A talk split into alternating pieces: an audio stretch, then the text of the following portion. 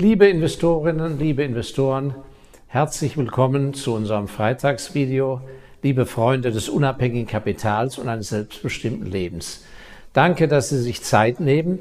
Äh, heute habe ich einen Gedanken, den ich mit Ihnen besprechen möchte, wo ich mich austauschen möchte. Ein Gedanke, der mich schon sehr lange beschäftigt, nämlich Ihr Standort steht der im Einklang mit dem, was sie im Leben eigentlich vorhaben? Steht der im Einklang mit dem, was sie im Leben erreichen wollen? In Einklang mit ihrem Privatleben im Vergleich zu Berufsleben etc.? Oder dominiert ihr Standort ihre Existenz? Und was hat sich eigentlich in der Standortfrage, was das persönliche Leben angeht und das berufliche, was hat sich da eigentlich geändert, beziehungsweise was wird sich ändern? Das ist natürlich ein großes, umfassendes Thema, das kann ich hier nicht erschöpfend behandeln, aber zumindest will ich Ihnen doch ein, zwei meiner Gedanken, äh, möchte ich Ihnen gerne mitteilen. Nun, es ist nun mal so, man wächst da heran, wo man halt äh, hingeboren wird und äh, die Kindheit und frühe Jugend wird ja auch von manchen Leuten als eine Zeit im Knast äh, äh bezeichnet. Aber dennoch ähm, ist es ja in der Regel sehr prägend. Und je nachdem, was Sie vorhaben, ist es ganz wichtig, dass Sie sich äh, langfristige Gedanken machen, was der Standort eigentlich bedeutet. Ja, und es ist, es gibt, fangen wir einfach mal ganz äh, äh ohne Prioritätenfolge an. Es geht schon mal los, dass es Standorte gibt, Städte, da wird das Geld verdient, und es gibt Städte, wo das Geld ausgegeben wird. So. Und häufig sind die Städte, wo das Geld verdient wird, wo höhere Gehälter gezahlt werden, wo überhaupt die attraktiven Jobs, je nachdem, welcher Branche sie tätig sind, wo diese Jobs überhaupt existieren, wo sie es doppelt und dreifache verdienen, sind vielleicht aber nicht die Standorte, äh, in denen sie groß geworden sind, wo vielleicht eine, auch innerhalb eines Landes dennoch eine andere regionale Kultur vorherrscht, ein anderer Dialekt gesprochen wird. Und dann ist es natürlich eine Grundsatzentscheidung, die Sie treffen müssen, recht früh, oder auch wenn der Headhunter anklingelt und äh, Ihnen einen äh, höheren Job äh, in einem anderen Gebiet anbietet, äh, eine Entscheidung, ob das in Ihr Lebenskonzept passt, an dem Standort zu bleiben, wo Sie jetzt sind, wo sie vielleicht sich nicht so entfalten können. Und dann ist eben die Frage, bleiben sie dort aus Bequemlichkeit, aus Schissigkeit, wie man sagt, aus Angst, das gewohnte Umfeld zu verlassen oder weil sie glauben, dass sie für Einsamkeit eingehen werden, wenn sie ihren alten Freundeskreis verlassen, zumindest für unter der Woche. Und ähm, da würde ich immer dazu raten, denn ich stelle fest, wenige Menschen probieren das aus. Ich würde dann doch zumindest mal, wenn so eine überraschende Möglichkeit sich ergibt, wo ich zunächst eine Anti-Haltung habe, da würde ich doch zumindest mal das ausprobieren. Und das geht in vielen Bereichen. Sie können ja eine Woche Urlaub nehmen und mal, äh, früher nannte man das Probearbeiten. Oder Sie können an einem verlängerten Wochenende, wenn es um das Private geht, mal wirklich sich da in ein sehr schönes Hotel einmieten oder ein gutes Airbnb und dann äh, erkundigen Sie mal die Gegend. Schauen Sie mal, was ist da für ein Freibad, was sind da für Sportanlagen, wie sieht die Landschaft eigentlich zehn Kilometer außerhalb des Ortes aus, wie sind die Wohnmöglichkeiten im Zentrum, aber wie sind sie 20 Kilometer draußen, wie sind die Straßenverbindungen, wie ist der Verkehr und so weiter und so fort. Sprechen Sie mal mit Leuten, die zugezogen sind. Das würde ich also immer verlangen, wenn der Headhunter oder der neue potenzielle Arbeitgeber mich versucht zu gewinnen für die Stelle. Oder aber wenn ich dort mich selbstständig mache oder niederlasse als Arzt, würde ich immer mich darum bemühen, äh, zu, mit Menschen zu reden, die ein ähnliches Schicksal haben, aber vor fünf Jahren gekommen sind oder vor zehn Jahren und wo die da die Haken und Ösen sehen und wie die das geschafft haben. So. Also, ich würde da mal einen Pragmatismus ranlegen und nicht von vornherein sagen, ja, das kommt ja gar nicht in Frage.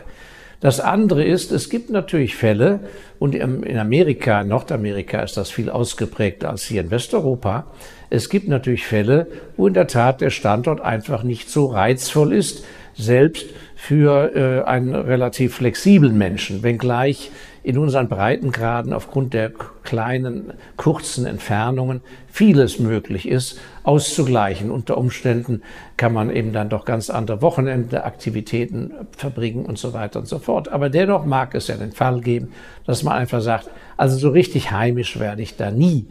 Dennoch kann es sich aber für die berufliche Entfaltung, für die Bildung von Kapital sehr lohnen, ohne dass man sich da in irgendeiner Form aufopfert und, ähm, und, und vereinsamt. Äh, was ist dann zu bedenken in einem solchen Fall?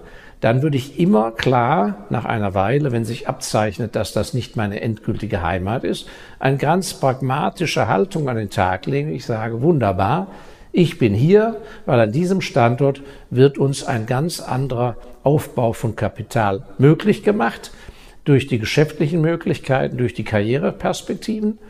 Und wenn die mal wegfallen und ich und äh, praktisch dieses Argument, warum ich überhaupt hier bin, nicht mehr existiert, weil der Job weg ist oder ich in Pension gehe, ja, oder ich das Business aufgebe, an dem Tag bin ich hier weg. Das bedeutet aber, dass man das von langer Hand planen muss, weil sonst schafft man es nicht und ist bis zum Verderben, praktisch bis zur Bahre, an diesem Standort festgenagelt, obwohl man da an sich nie sein wollte, beziehungsweise nur aus pragmatischen Nutzerwägungen. Also heißt das, ich muss an dem Standort, wo ich eigentlich wieder hin will, entweder mir eine Immobilie sichern, die ich zwischenzeitlich vermiete, oder ich muss im Rahmen meiner Kapitalbildung Rücklagen bilden, weil ich sage, also dieses Geld kann ich jetzt nicht links und rechts investieren, sondern es muss so investiert werden, dass es sich gut vermehrt, aber dass ich auch ständig dran kann, wenn ich dann eine Opportunity, eine Gelegenheit habe, an meinen Standort zurückzukehren. Und was noch viel wichtiger ist, ich muss natürlich die sozialen Kontakte an diesem Standort pflegen. Und ich habe da ein, ein sehr abschreckendes Beispiel aus meinen jungen Jahren. Äh, da wohnten wir in einer Wohnung auf der ersten Etage und der zweiten Etage wohnt ein sehr sympathisches, sehr diskontiert, disk, na, ich kriege das Fremdwort gar nicht hin, also ein sehr vornehmes äh, Ehepaar äh, wohnten über uns und ich fand das ganz erschreckend. Die kannten also am Ort niemanden, waren frisch zugezogen und erzählten, dass sie eben ihr halbes Leben in Südamerika verbracht haben, immer ein halbes Jahr und das, restliche halbe Jahr im hanseatischen Bereich. Aber in beiden Bereichen war ihnen immer klar, dass das nicht ihre Heimat wird und so sind sie ins Rheinland gezogen, wo sie keinen Menschen kannten. Und das fand ich, dass, als ich mich auch mit diesen Menschen unterhielt, denen ging es objektiv materiell sehr gut, die hatten ein interessantes Leben hinter sich, aber die landeten da in so einem, ich empfand das als Vakuum und das hat mich richtig depressiv gemacht, dieser Gedanke. Wahrscheinlich war es gar nicht so schlimm, aber das ist mir noch gut in Erinnerung geblieben, diese Entwurzelung. Also, das heißt, das kann man als Paket planen und ich stelle fest in, bei, bei vielen Gesprächen, logisch ist das äh, nachvollziehbar für viele und viele reden auch so, ja, wenn ich dann da mal aufhöre in sechs Jahren und äh, ich ja dann also nicht mehr Oberstudienrat oder Studiendirektor bin und in Pension, ja, dann gehe ich ja zurück in die Lüneburger Heide. Aber was stelle ich fest? Je näher der Termin rückt, umso mehr stellt sich ganz klar raus, das wird eh nicht gemacht. Man hat nichts vorbereitet, man hat keine Ahnung mehr von dem Standort, man kennt da kaum noch Leute, außer zwei, drei Schulfreunden und man hat nachher einfach nicht mehr den Elan. Da fehlt der Arsch in der Hose. Ja?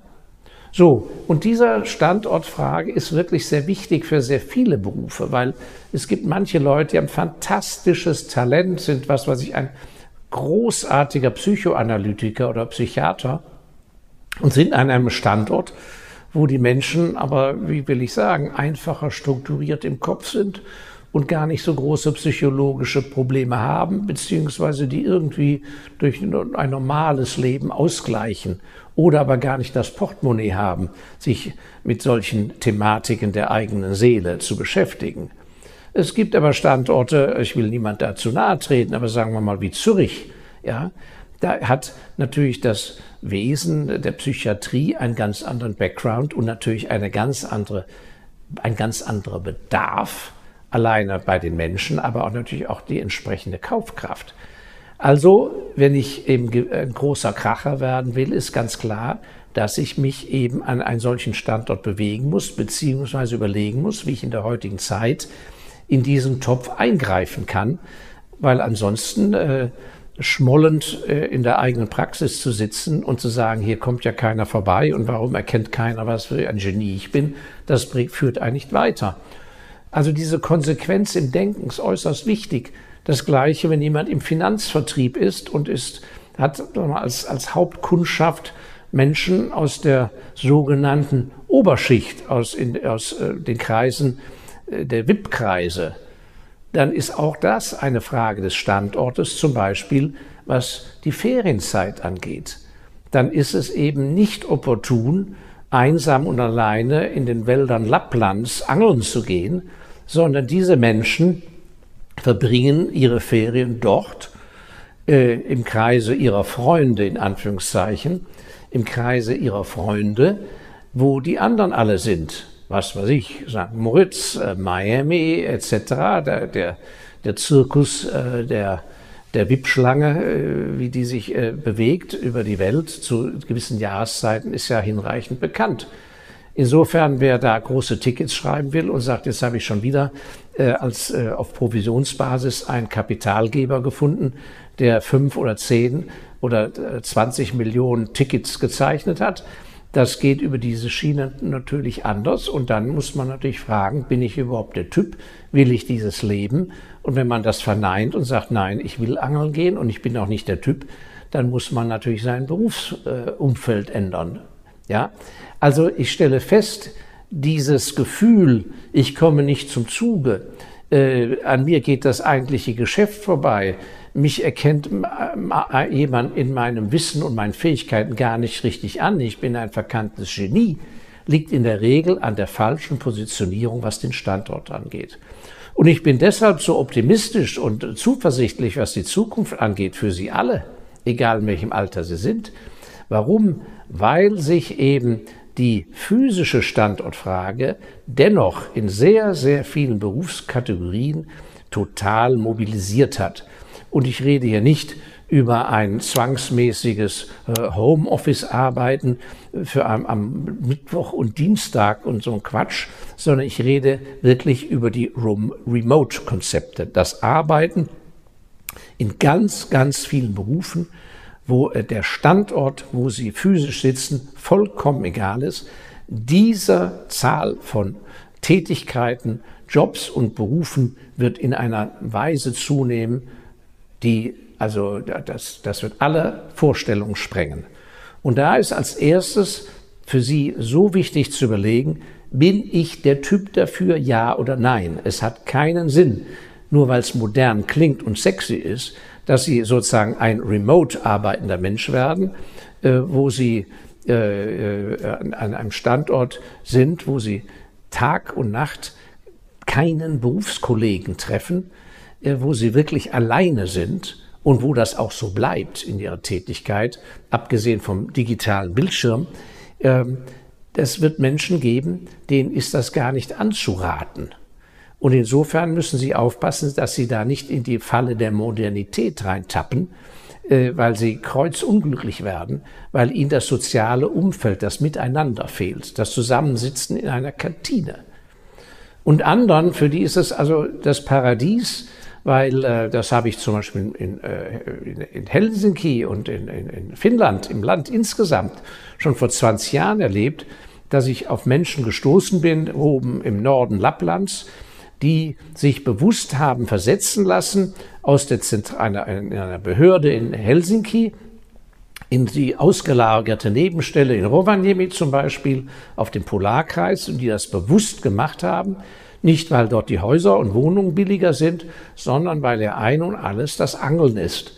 Und weil sie da wunderbar angeln können oder weil sie da Kajak fahren oder Langlauf machen können in einer Natur, die ihnen besser gefällt Und äh, diese Möglichkeiten sind natürlich jetzt für die Remote-Arbeiter ganz anders gegeben. Und ich finde es deshalb so wunderbar, weil wir jetzt in eine Zeit kommen, wo sie sich geistig einfach von diesen alt überbrachten Landesgrenzen, Grenzen der Nationen abkoppeln müssen.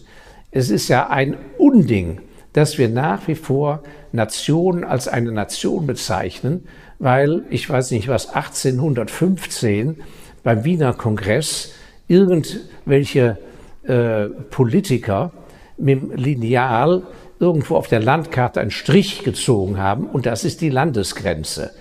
Und wenn Sie fünf Kilometer drüben wohnen, sind Sie ein Pole. Und wenn Sie fünf Kilometer auf der anderen Seite wohnen, sind Sie ein Deutscher. Oder im anderen Fall sind Sie im Süden, sind Sie ein Italiener und im anderen Fall ein Österreicher. Was für ein Quatsch. Das gehört ja alles aufgelöst, sondern man muss sich zu den Kulturgebieten bekennen. Kulturgebiete. Äh, ähnliches Essen, ähnliche Gewohnheiten, ähnliche, ähnliches Denken, der ganze äh, Bauweisen etc. etc. Das sind die eigentlichen Bereiche, wo man sich hinbewegen kann.